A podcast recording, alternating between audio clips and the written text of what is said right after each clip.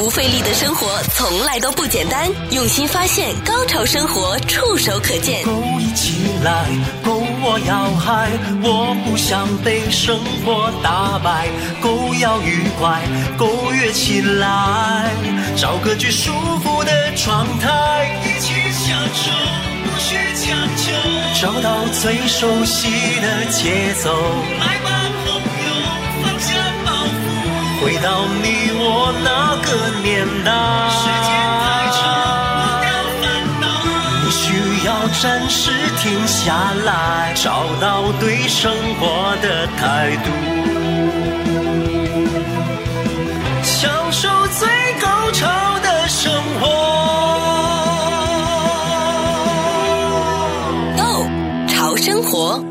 欢迎来到《Go 潮生活》，我是小伟，还有生活达人 K Y。Hello，K Y 你好，小伟你好，所以旁边的各位朋友们，大家好。来到八月份了，这个 Summer，这个暑假，这个夏天也算是来到高潮了，因为。有很多的一些学校也要接近要开学的日子了，就还有一个礼拜或者两个礼拜的时间，所以大家也就觉得家长那终于这个暑假可以算是平稳度过，然后也可以喘一口气。为什么说是高潮呢？因为我身边很多的一些家长朋友啊，给完这两个礼拜啊，或者是这个礼拜就开始纷纷出逃 啊。这个加个引号出逃是什么呢？把他们的一些比较呃，像有一些青少年的孩子哈、啊，就呃放到他的一些好朋友的家里面是。然后他们所谓的 sleep over 对吗？对，有什么闺蜜团了，嗯，有一些什么兄弟团了，还有一些可能就是呃两三个家庭啊。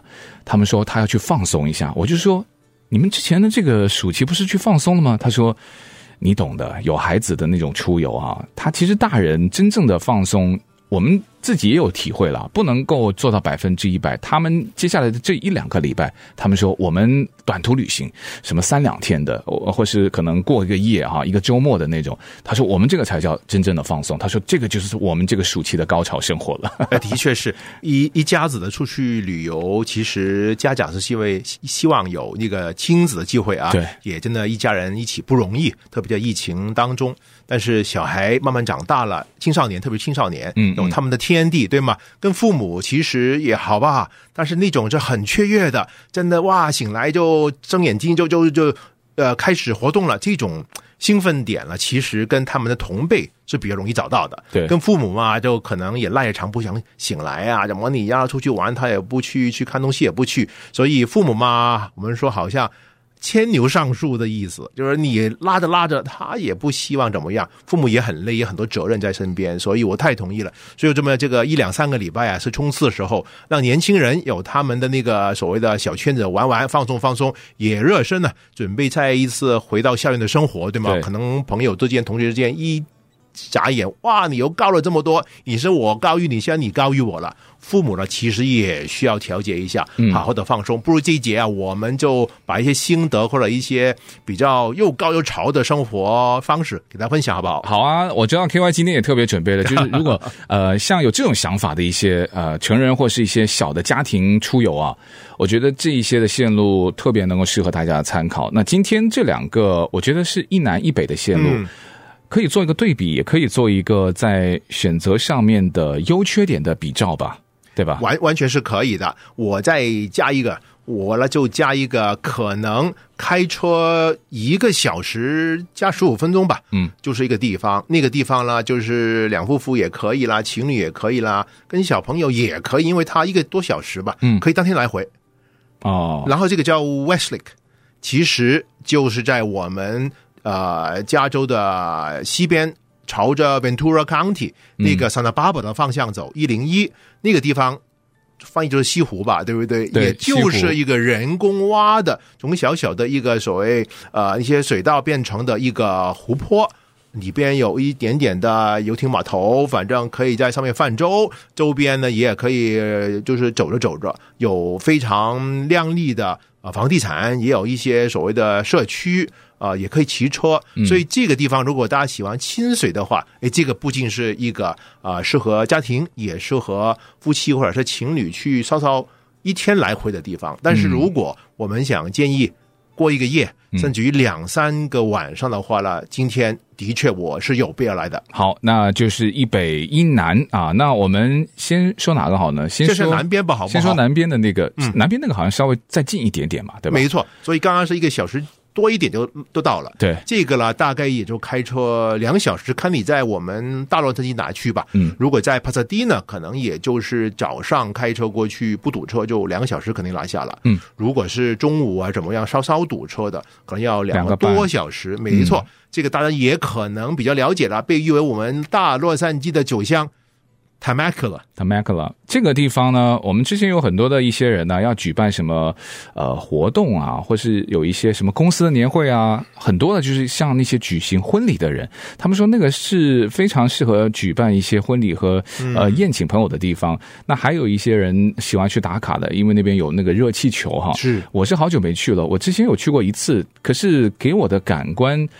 稍显有一些些的荒凉，我我可能去的那段时间，因为是在去年了。二零二一年的时候，是二零二一年，你知道疫情在年中的时候还比较的反复，那个时候其实大家都还蛮紧张的。是的，呃，店铺好像下午的四点钟就关门了，就特别的特别的冷清。然后酒庄当然它也不开放让你入内去做一些品酒，呃，葡萄园它可以让你在外面去看，嗯，所以有可能会受到这个的影响。所以我的感官不太准。我知道 KY 你对那个地方呢，你去过，你也体验过。那我们如果现在要去计划的话，优缺点或者说啊它的特色有。什么也跟我们的听众说一说？呃，的确，在南加州了，Temecula 是一个酒区酒乡，乡对不对？嗯，啊、呃，他们的经营方法呢，就可以说是这样的：他们第一产量不是很高，嗯，因为它其实从土壤、微气候、酒庄的历史、酿酒师的所谓江湖地位等等，其实都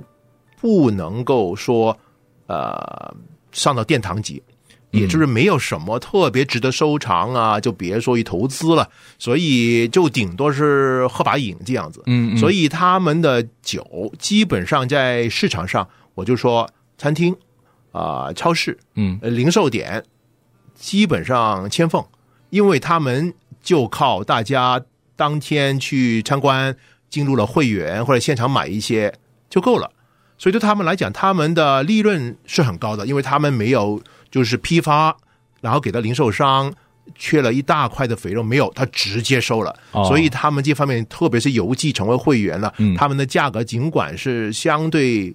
呃，优惠，但是其实毛利是相当高的，嗯嗯，因为他们成本的确不高，嗯哼，加上其实他们的微气候是不是特别适合？其实跟我们这边就差不多嘛，呃，没错，所以我自己认识一些国内的朋友，包括一些所谓啊、家财万贯的朋友啊，就投资人、啊、希望嫁过把瘾啊、呃，做个庄主怎么样？嗯，最终他们都希望把那个葡萄变成白兰地。啊？为什么？也就是说，他们做红白葡萄酒的质量是不到了。哦那么你年资啊怎么样？一起就是不但是发酵了，嗯，是蒸馏，蒸馏的话就可以就是比较简单了，因为你什么都通过你的那个 distillation 就变成了这个雾气，所以对原酒浆酒液的要求就相对没这么高了。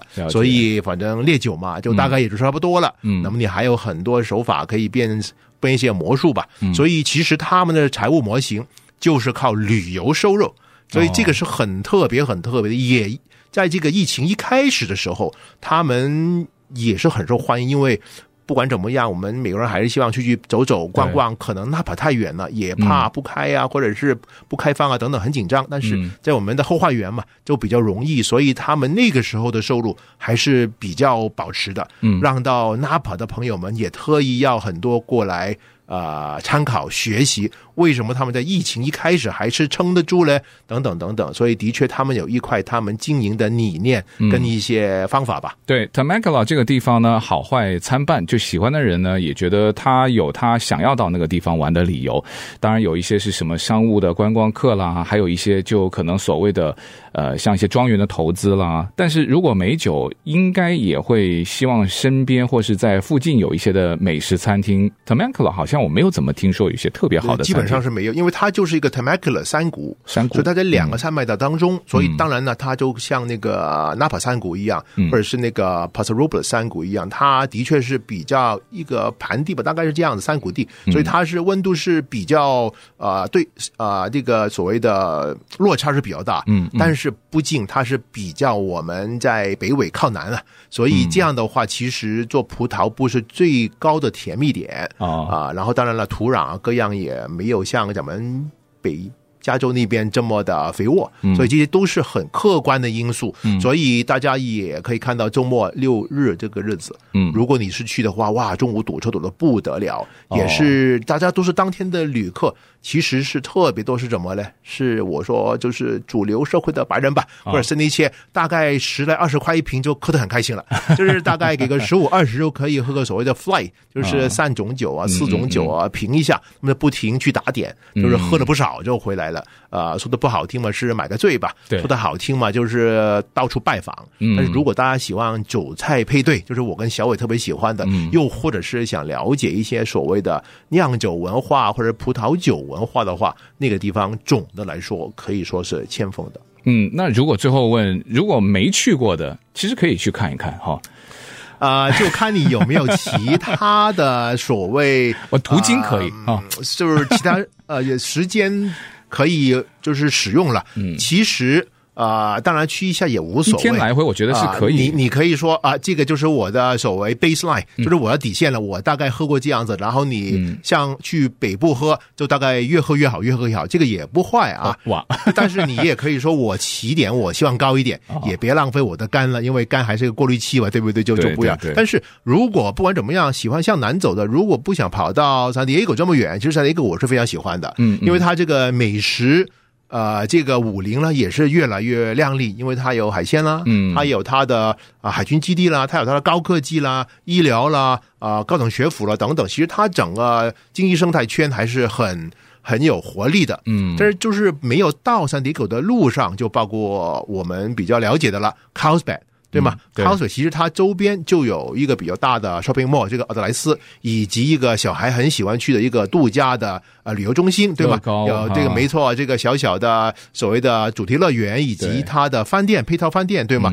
那么当然夫妻去可能感觉比较小儿戏，但是他们沿着这个太平洋边上的酒店，嗯，从这个 Carlsbad 一直下去那个 La Jolla 到那个 San Diego，其实都是很有魅力，也相当的浪漫的。而且 Carlsbad 它的好几个餐厅都被评为米其林一星了，当然还没有到两星。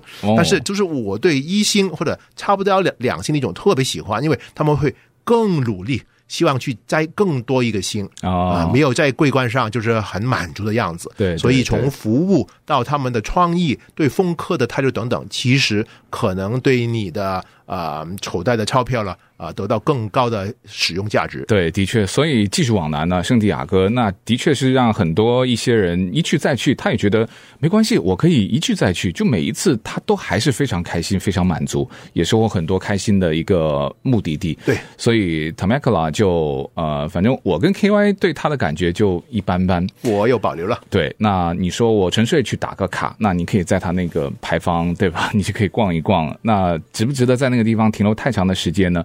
呃，反正我们的体验就觉得不太需要花太多的时间在那个地方，见仁见智啊。不费力的生活从来都不简单，用心发现，高潮生活触手可见 Go 潮生活。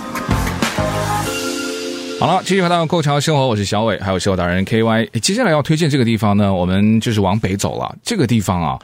我们私底下好像都讨论过很多次，而且我们各自都好像去过非常非常多次。这个也是 KY 也蛮推的。呃，推它的原因当然就是没有比较就没有伤害。如果一比较之下呢，它的呃好处或者说。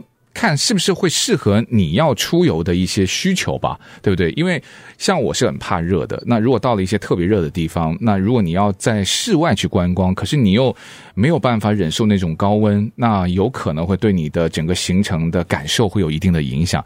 可是，在我们南加州往北走，越往中间，大概就是从洛杉矶到旧金山中间，我们就是说叫中加州吧，那个是我非常非常喜欢的地方。现在呢，我去的是少了，因为是什么呢？因为可能年纪大了，就是觉得开车就有有，点远。不可能年纪大，对对对，年轻那个那个，我觉得是有一点远，比 Temecula 或是到圣地亚哥，其实行程差不多。我总觉得那个地方好像开的特别远。呃、比圣地亚哥还要远一些，因为它从我们电台总部吧，呃，开到那边大概就一百九十英里啊，所以刚刚好是三个小时，没错，三个。到三个半之间，嗯，就是从 L A 到 San Francisco 的中间点，真的是就是大概是这么甜蜜的中间点。嗯、这个所谓的 Central Valley，就是我们加州的中部或者这呃 Central Coast 啊，嗯，因为它是很有趣，它是在两个山脉当中啊、呃，但是受到白天从西向东的大太平洋的雾雾气所影响，所以其实如果你在两千尺左右的山。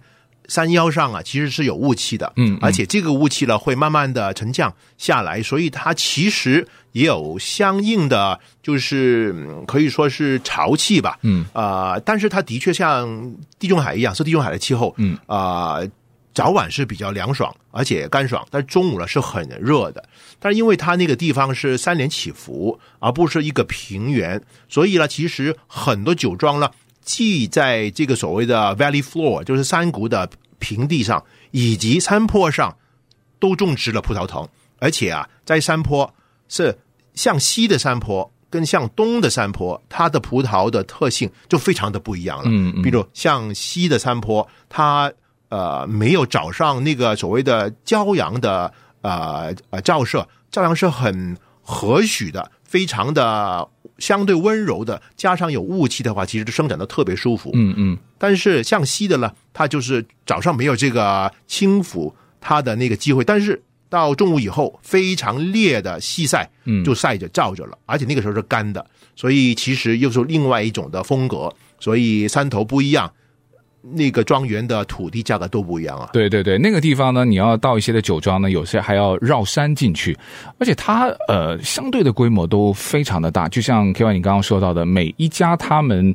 都还真的就是各具特色，就有一些可能适合你的口味。我们不能说是好和不好，你就可以去探访非常多不一样的一些酒庄，他们所出产的一些葡萄酒。嗯、我我我要稍稍修正一下啊，就是他今天在 Paso Robles 已经有三百七十多家的酒庄，嗯，但是真的有规模的，所谓的规模就是上一百英顷，其实两个拳头拿下来。因为基本上都是小作业，嗯，啊、呃，因为的确山头，呃，地价是一个，你要山坡上呃进行培育，你有很大的人力啊，呃，其中一家我刚去过的，也是他们所谓的生产量的老大之一了，他们最斜的山坡是五十五度的角度。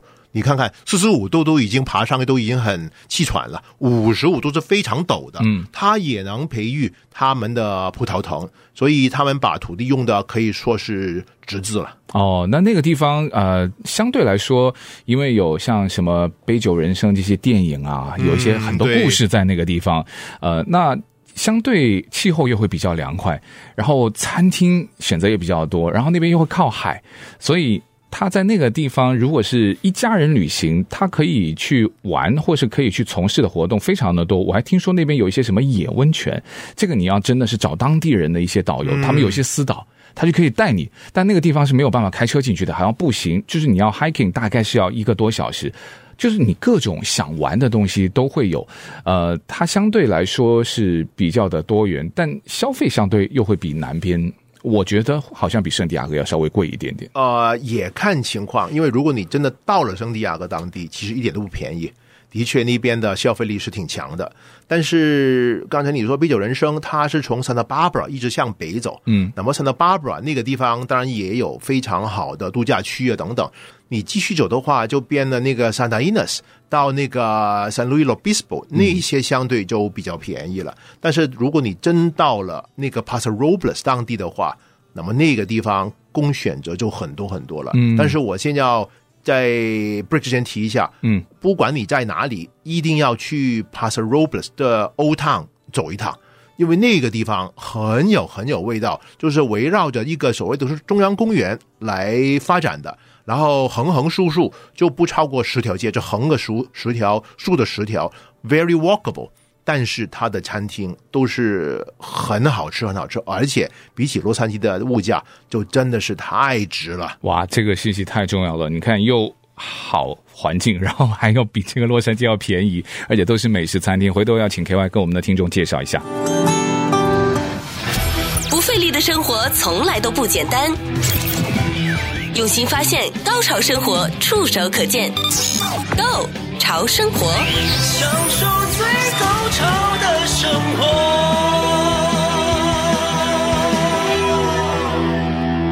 我们刚刚说到 Paso Robles 啊，这种中加州的小镇的美食餐厅，我最喜欢了。第一，它真的是美食餐厅；第二呢，物价相对也比较的亲民合理啊。还有呢，就避免了像一些，呃，它已经变得非常成熟的商业区和游客的打卡点的那一种商业的味道，稍微会浓一点。呃，听众不要误会啊，那商业设施一定有它商业的味道在里面。我们说的那种商业的味道。我想听众，你懂我说的是哪一种啊？就是在酒庄的门前那种啊，非常高大，然后给你去拍照。呃，当然它有很多的成本，那当然最后也会放在那每一盆的出品或是每一瓶的酒的上面。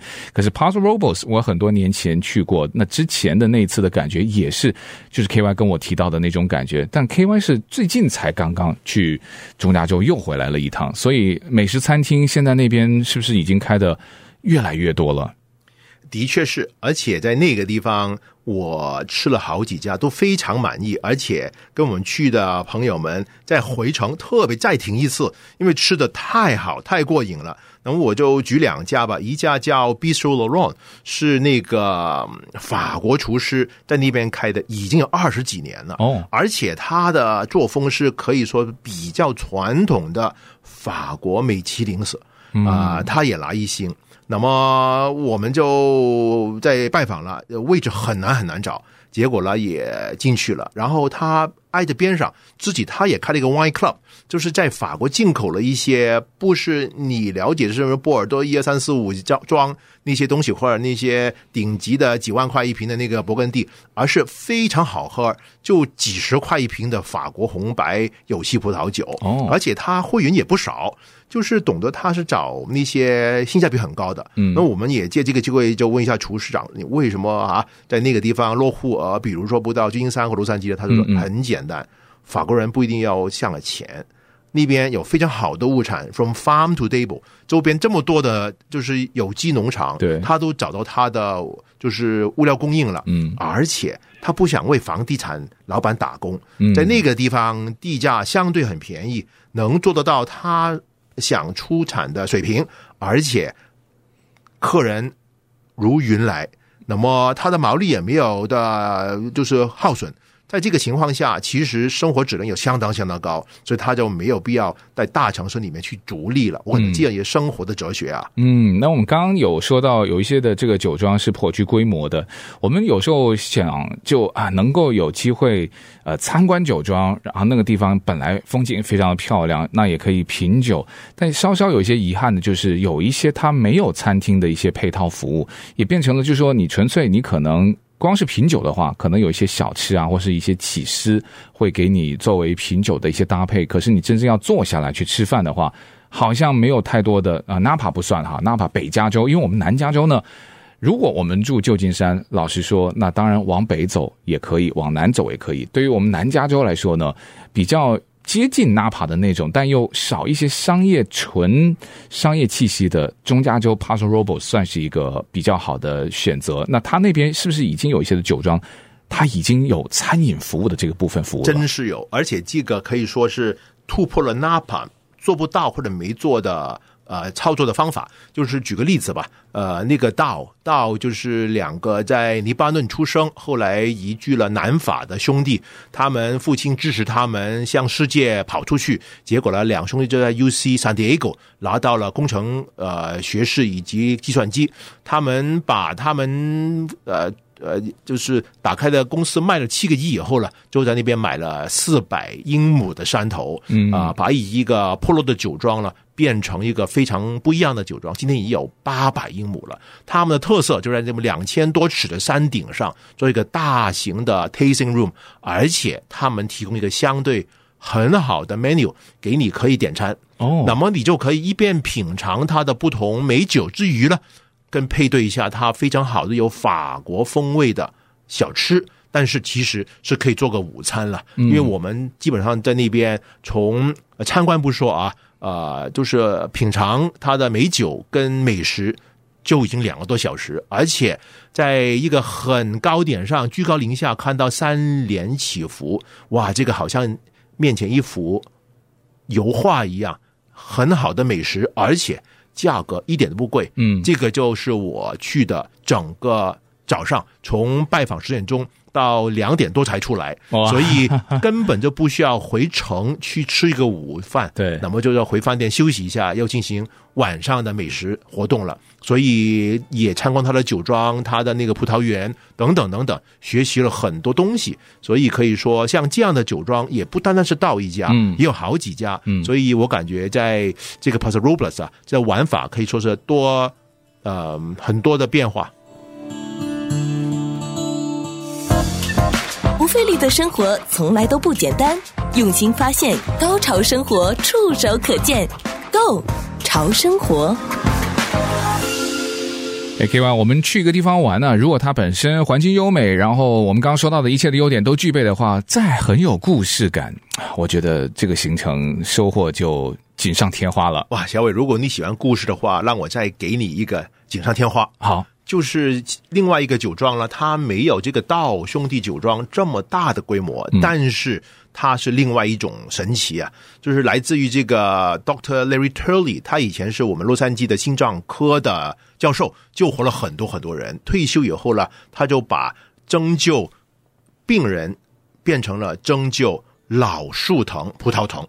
因为在我们加州，其实最原始的其中一种葡萄种是叫 Zinfandel 仙粉黛，对，它没有受到在十九世纪末的那个树那个葡萄根楼的影响，所以它没有进行了再接枝。嗯，今天它酒庄的最老的树藤是一九零二年的树藤，嗯，一百二十年了，嗯，而且它一半的树藤都是超过五十年。